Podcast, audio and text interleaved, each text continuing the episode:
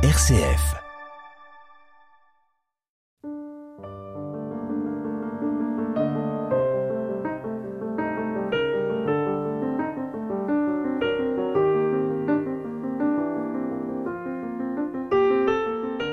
Les citoyens devraient s'entendre sur les soins, sur le souci que nous devons avoir pour la Terre.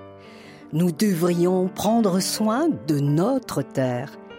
Et pourtant, autour de l'écologie, que d'inquiétude, que de tension, que d'anxiété, éco-anxiété, dit-on aujourd'hui, que de conflits mortels même parfois, notamment quand il s'agit de la question euh, cruciale de l'eau. Il suffit d'examiner ce qui se passe autour de nous chaque jour. Un climat qui s'affole, des glaciers qui fondent, une banquise qui disparaît peu à peu, des méga-feux, des inondations terrifiantes.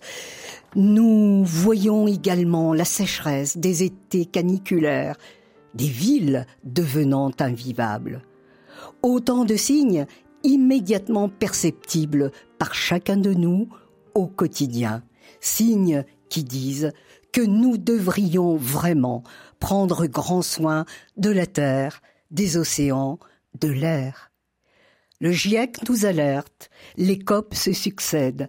Le pape François, dans la lettre encyclique Laudato et plus récemment encore dans son exhortation apostolique Laudate Deum, nous appelle à sauvegarder euh, la création, chacun selon sa culture, son expérience, ses initiatives et ses capacités. Pourtant, nous n'avons jamais autant maltraité ou fait de mal à notre maison commune qu'en ces deux derniers siècles, dit-il. Bonjour Jean-Marc Guitti. Bonjour.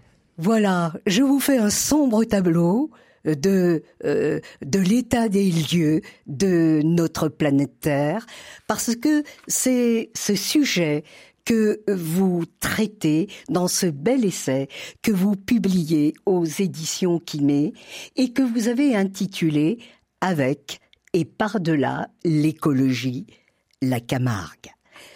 Vous publiez cet essai qui témoigne à la fois d'une inquiétude euh, devant cette euh, destruction liée au surproductivisme, à la surconsommation, liée également à la course effrénée au profit immédiat.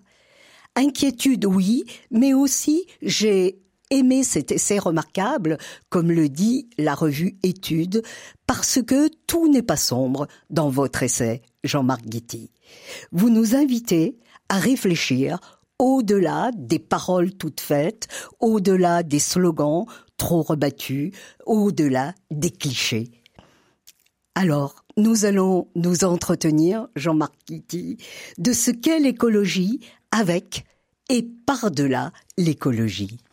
Vous êtes docteur en philosophie, donc vous abordez cette question euh, d'un point de vue euh, philosophique, euh, Jean-Marc Guitti.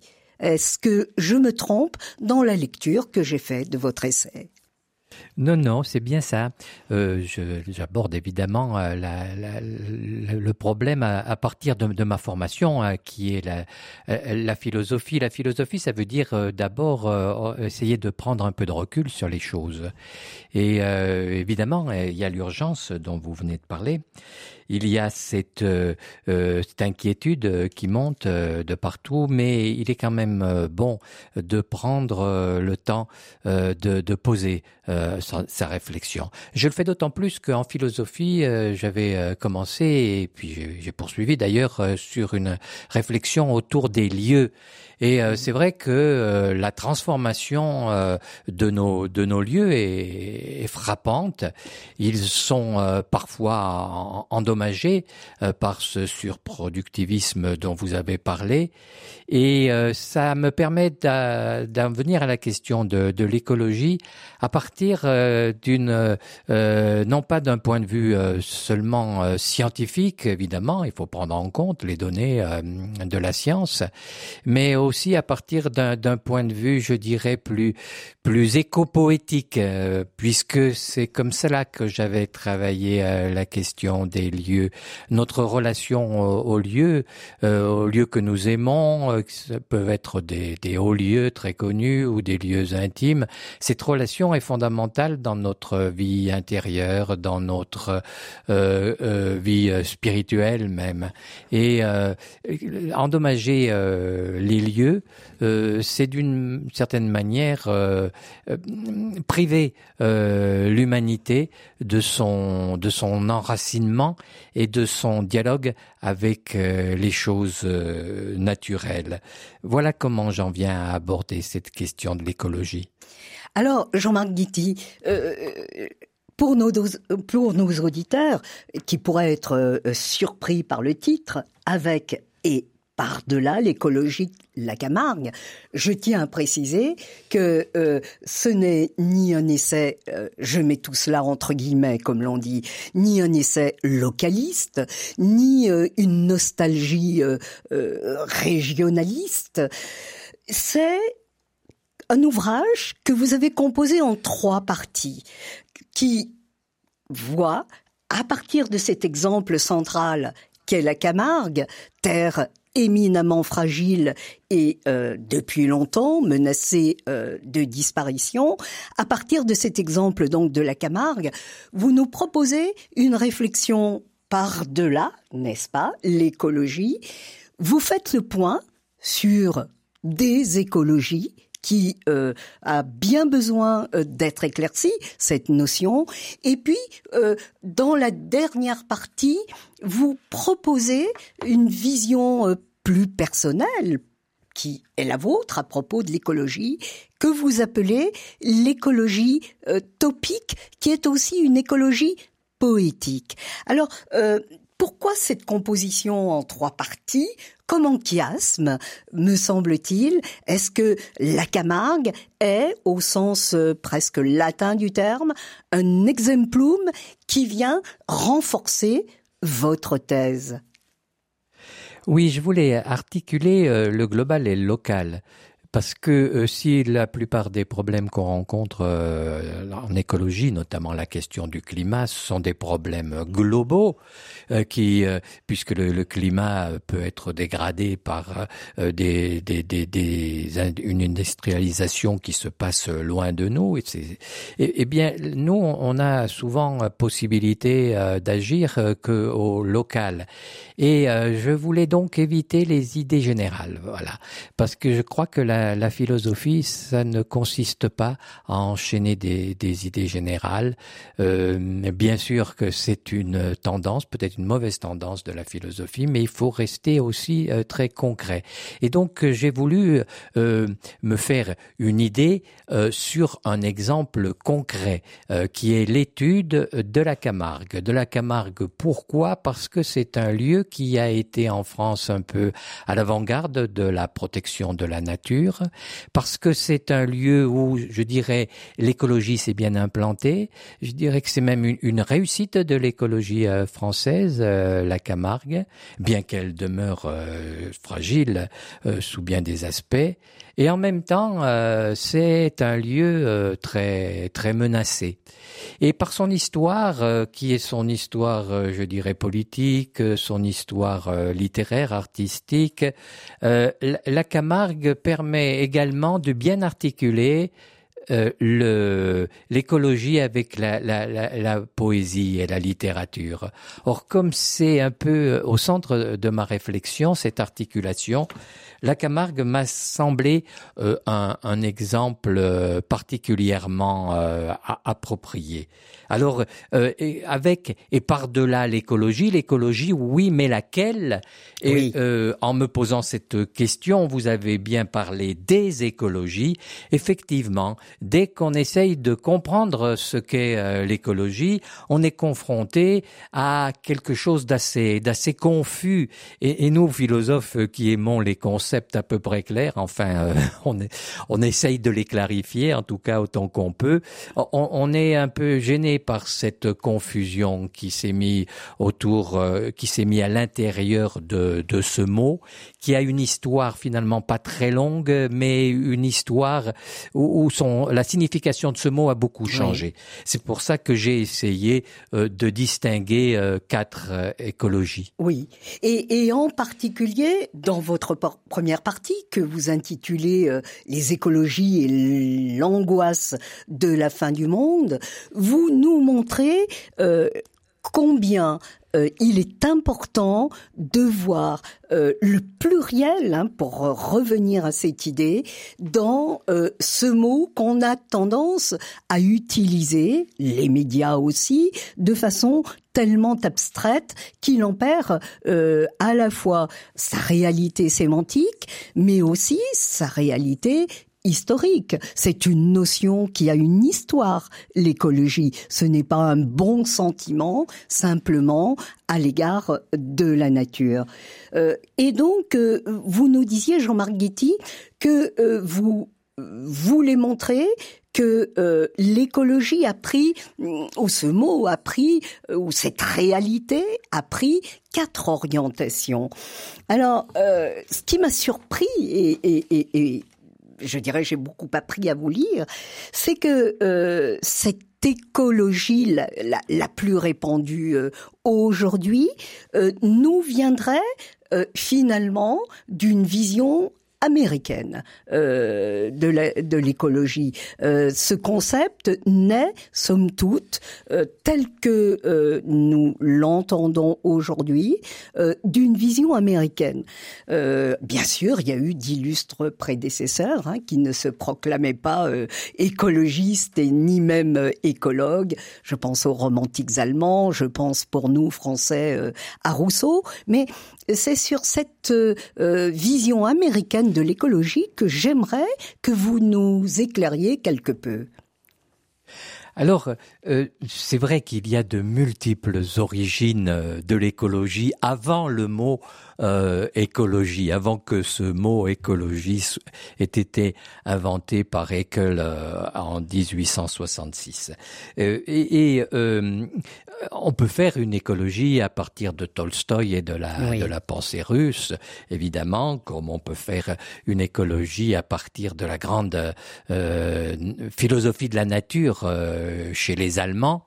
Mais euh, ce qui a dominé euh, dans euh, ces, ces, dernières décennies, euh, c'est une écologie euh, qui vient euh, des, des États-Unis, où on a traduit beaucoup, beaucoup d'auteurs américains. Alors c'est vrai que il y a eu ce mouvement, ce, le transcendantalisme oui. à, aux, aux États-Unis au, au 19e siècle, qui est un sentiment d'enthousiasme de, à l'égard de la nature, euh, de la beauté de la nature, euh, autour de taureaux, euh, par exemple. Euh, mais euh, il faut bien se souvenir que, que ces Américains étaient nourris de la pensée de, de Rousseau. et que, d'une certaine manière, il y a eu, c'est intéressant du point de vue culturel, il y a eu une appropriation par les Américains de ce grand courant rousseauiste qui a quand même été un courant majeur, d'ailleurs qui est passé et qui énerve tout le 19e siècle aussi. Oui, voilà. Et, et, donc, c'est une appropriation par les Américains. Et nous, on, on, on reprend souvent à des auteurs américains euh, ce qu'on aurait là dans notre propre tradition par un, jeu, je dirais, de, de transfert culturel, d'influence culturelle. Et je dois dire que parfois, ça m'agace un petit peu parce que on a aussi, on pourrait prendre directement, si je puis dire, le rousseauisme chez son chez son auteur, Jean-Jacques Rousseau. Alors euh, il y a euh, quelques, mais euh, pour être juste, il faut bien voir que aux États-Unis, c'est accompli une sorte de synthèse entre cette, ce sentiment de la nature, ce sentiment poétique d'émerveillement à l'égard de la nature et avec l'idée qu'à partir de la nature on peut remonter au créateur aussi. Ça, c'est le propre du transcendantalisme. Et, et puis d'autre part une pensée très technicienne. oui, et c'est cet aspect-là justement qui est particulièrement intéressant. Cette alliance euh, presque, euh, je dirais, euh, contre nature, pour parler simplement, entre cette exaltation à la Thoreau, le grand écrivain américain, et justement le monde scientifique dont nous allons parler après quelques notes de musique.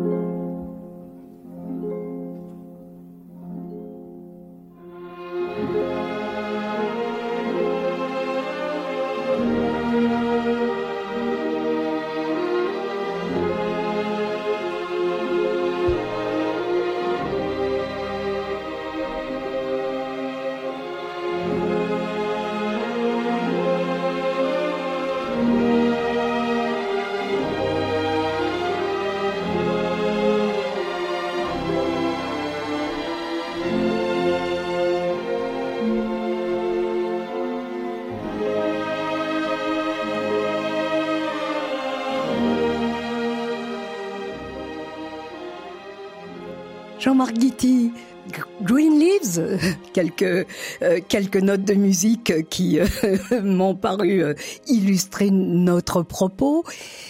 vous nous parliez de l'alliance entre ou de la synthèse entre d'une part une vision transcendentaliste de la nature et d'un courant scientifique, voire techniciste euh, lié à la cybernétique. C'est cette idée-là que j'aimerais que vous éclairiez pour euh, euh, voir en quoi se caractérise cette vision euh, américaine de l'écologie. Bien la cybernétique, vous savez, elle s'est mm. construite aux États-Unis autour, enfin dans, dans, le domaine militaire, autour de l'étude des, des machines. Et donc la machine est un système qui euh, peut euh, se, se euh, en, en, en, en s'informant sur son propre milieu, peut modifier son fonctionnement par feedback, etc. Et donc ça a donné une sorte de modèle épistémologique, c'est-à-dire une manière d'expliquer. La, la, cybernétique a donné une manière d'expliquer un peu toute chose, et c'est ce qu'on appellera l'écologie systémique, où on considère que la nature, un écosystème système. D'ailleurs, il y a déjà le mot système. Un écosystème, ça fonctionne un peu comme une machine, comme d'ailleurs un organisme vivant, ça fonctionne comme une machine. Et donc, euh, la Terre elle-même serait un grand système euh, écologique. Euh, et donc, c'est une approche, je dirais, techniciste et qui va donner beaucoup. on voit bien cela d'abord chez des auteurs comme Calicotte, un auteur très intéressant de ce deux, point de vue-là. Deux auteurs en particulier vous, vous les citez, euh, Calicotte et Wiener également. Oui, euh, Wiener, c'est le, le, fondateur, on peut dire, de la, de la cybernétique.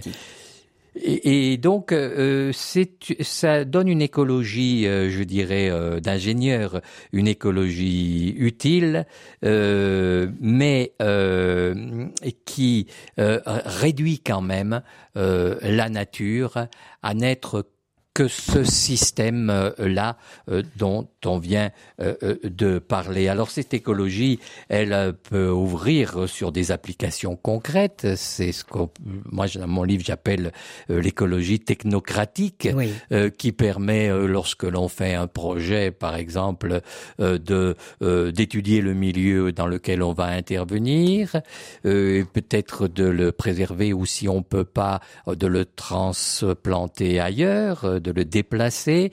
Et euh, par cette écologie-là, l'homme se euh, rend encore euh, maître de la nature d'une certaine manière. Oui, vous êtes il la contrôle, critique il la à l'égard de cette écologie, Jean-Marc Guitty. Oui, alors je suis aussi critique à l'égard euh, de l'écologie dans son sens premier, c'est-à-dire euh, euh, l'écologie qui naît dans la biologie du 19e siècle, parce que c'est une biologie mécaniste qui ne considère dans la nature que ses fonctionnements et que sa matérialité, et l'écologie des écologues, comme je dis, les écologues sont des, oui, ce sont des techniciens, euh, des techniciens qui en tant que tels peuvent s'employer à toutes sortes de projets, y compris des projets euh, contre nature, si je puis dire. Oui. Et, et donc, euh, euh, il est vrai que le mot d'écologie a pris ensuite d'autres significations. Et donc, on ne peut pas réduire le mot écologie à son sens premier, son sens euh, scientifique, ni d'ailleurs à son sens systémique. Et c'est en cela que, dans mon titre, l'expression par-delà a un sens. Évidemment, je suis euh, tout à fait dans la catégorie des philosophes euh, qui euh, sont pour l'écologie, qui la défendent et qui essayent même de la de, de l'élever à une sorte de tournant philosophique. mais ça n'est possible que si on, cette écologie, on la décolle de, sa, de ses conceptions trop scientifiques, de ses euh, conceptions, je dirais, réductrices. Voilà. Euh, vous pointez même, Jean-Marc Guitti, dans cette vision euh, systémique de l'écologie, un risque totalitaire. Le mot est fort, euh, est-ce que vous pourriez nous expliquer euh, où réside ce risque? Est-ce que c'est dans un pouvoir excessif des experts euh, qui viendraient aux manettes du pouvoir et qui nous imposeraient, somme toute, une vision unilatérale de la nature?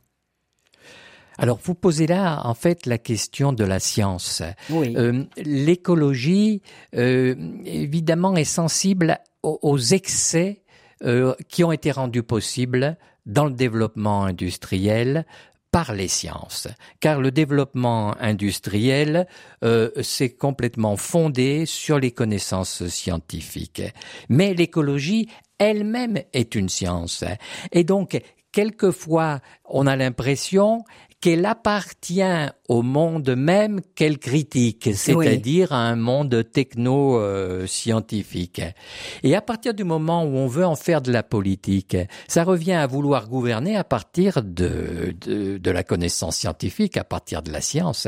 Et on a vu par le passé ce que ça pouvait donner, les politiques qui se mènent au nom de la science on a l'impression, quand on mène ces politiques, qu'on a forcément raison, parce que les gens ne savent pas de quoi il en retourne, seuls les experts connaissent. Et à partir de ce moment-là, évidemment, on a, ça ouvre à toutes les régressions antidémocratiques qu'on peut imaginer. Et au nom du bien qu'on veut faire à l'humanité, par exemple sauver la Terre, sauver la planète, on peut arriver à des catastrophes politiques, euh, c'est-à-dire à des mesures très fortes, très contraignantes, euh, qui ne demandent plus du tout euh, aux gens d'être des citoyens. et donc, il y a le risque de la catastrophe politique à l'horizon d'une certaine écologie. Oui, de cette écologie que vous appelez donc euh, systémique, n'est-ce pas, euh, Jean-Marc Guitti? Oui. oui. Euh, par ailleurs, vous mettez aussi en évidence euh, le fait que euh, ce pouvoir de la technique, euh, ce pouvoir donné par exemple à la cybernétique, aux ordinateurs, produisent des individus seuls devant leur ordinateur, loin précisément de la nature, euh, dont le projet serait de la sauver. Oui. Aujourd'hui, euh, par exemple, on, on mesure l'empreinte carbone de chacun. Euh, c'est une mesure, c'est-à-dire c'est une approche euh, scientifique euh, de, du comportement humain. Et pour réduire euh, l'empreinte carbone de chacun, on aurait l'idée qu'il faut moins se déplacer. Oui. Certains envisagent même un nombre de voyages d'avion limité pour chaque individu dans sa vie. Voilà. Et donc à ce moment-là, l'informatique apparaît comme la solution toute trouvée parce que euh, l'individu, au lieu de se déplacer, il va télétravailler, il va faire des visioconférences, il va se faire livrer à la maison en commandant euh, ses courses sur Internet. Et donc on a euh, une informatisation complète de la société qui peut être à l'horizon euh, d'une telle conception, une conception qui en plus est fondée euh, la surveillance et la contrainte. Or, qu'est-ce que serait une écologie qui ne met plus en avant euh, et en valeur euh, la relation concrète qu'on a avec euh, les animaux de la forêt, avec les plantes, etc. Donc, on arrive à, je dirais, une conception un peu paradoxale où finalement ce qui est cherché c'est une société citadine bien propre euh, où il y ait moins de pollution. Mais d'ailleurs euh, la pollution dans ce cas de figure elle n'est que déplacée euh, parce que ces euh, appareils euh, parce que que ces appareils informatiques, il faut les construire, il Bien faut sûr. des mines dans des pays lointains, il faut des industries délocalisées. Donc, euh, euh, oui, euh, je crois qu'on peut être in- inquiet devant ce courant-là de l'écologie. Et, et- et presque dernière question pour cette première émission. Euh, finalement, vous semblez mettre en évidence le fait que cette vision euh, de l'écologie euh, permet euh, aux sociétés dites industrielles d'aller plus loin encore dans le règne d'une technicisation de, la vie, de la vie des individus, mais au-delà même du vivant. Oui, écologie technocratique, Mmh. elle n'est finalement qu'une euh, euh, manière euh, de poursuivre euh, le développement industriel, euh, le développement capitaliste de nos sociétés. C'est ce qu'on appelle quelquefois le capitalisme vert, pour aller vite. Oui. Ça peut ouvrir de, de nouveaux marchés euh, grâce à, à de nouveaux euh, instruments technologiques qu'on va pouvoir construire. Ça peut d'une certaine manière relancer le, le capitalisme. Et euh, c'est euh, euh, une écologie qui semble aussi un peu euh, contradictoire parce que il faut poser la question du corps quand même. Et Oui. euh, cette question, euh, euh, parce que nous appartenons à la nature aussi par notre corps, c'est-à-dire que le corps est aussi quelque chose euh, de naturel.